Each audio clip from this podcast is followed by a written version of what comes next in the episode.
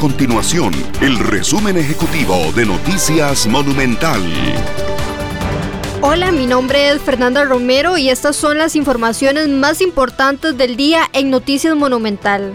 La mesa de diálogo multisectorial acordó solicitarles a los diputados renunciar al beneficio que actualmente gozan y que les permite recibir 500 litros de combustible mensuales de forma gratuita. Las fuertes lluvias no dan tregua principalmente en las comunidades del litoral pacífico.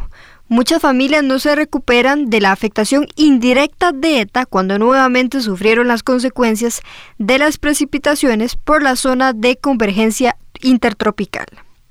Sigifredo Pérez, jefe de operación de la Comisión Nacional de Emergencias, contó que se mantienen 328 personas en 17 albergues.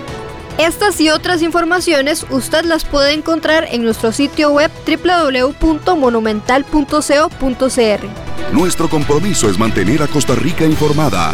Esto fue el resumen ejecutivo de Noticias Monumental.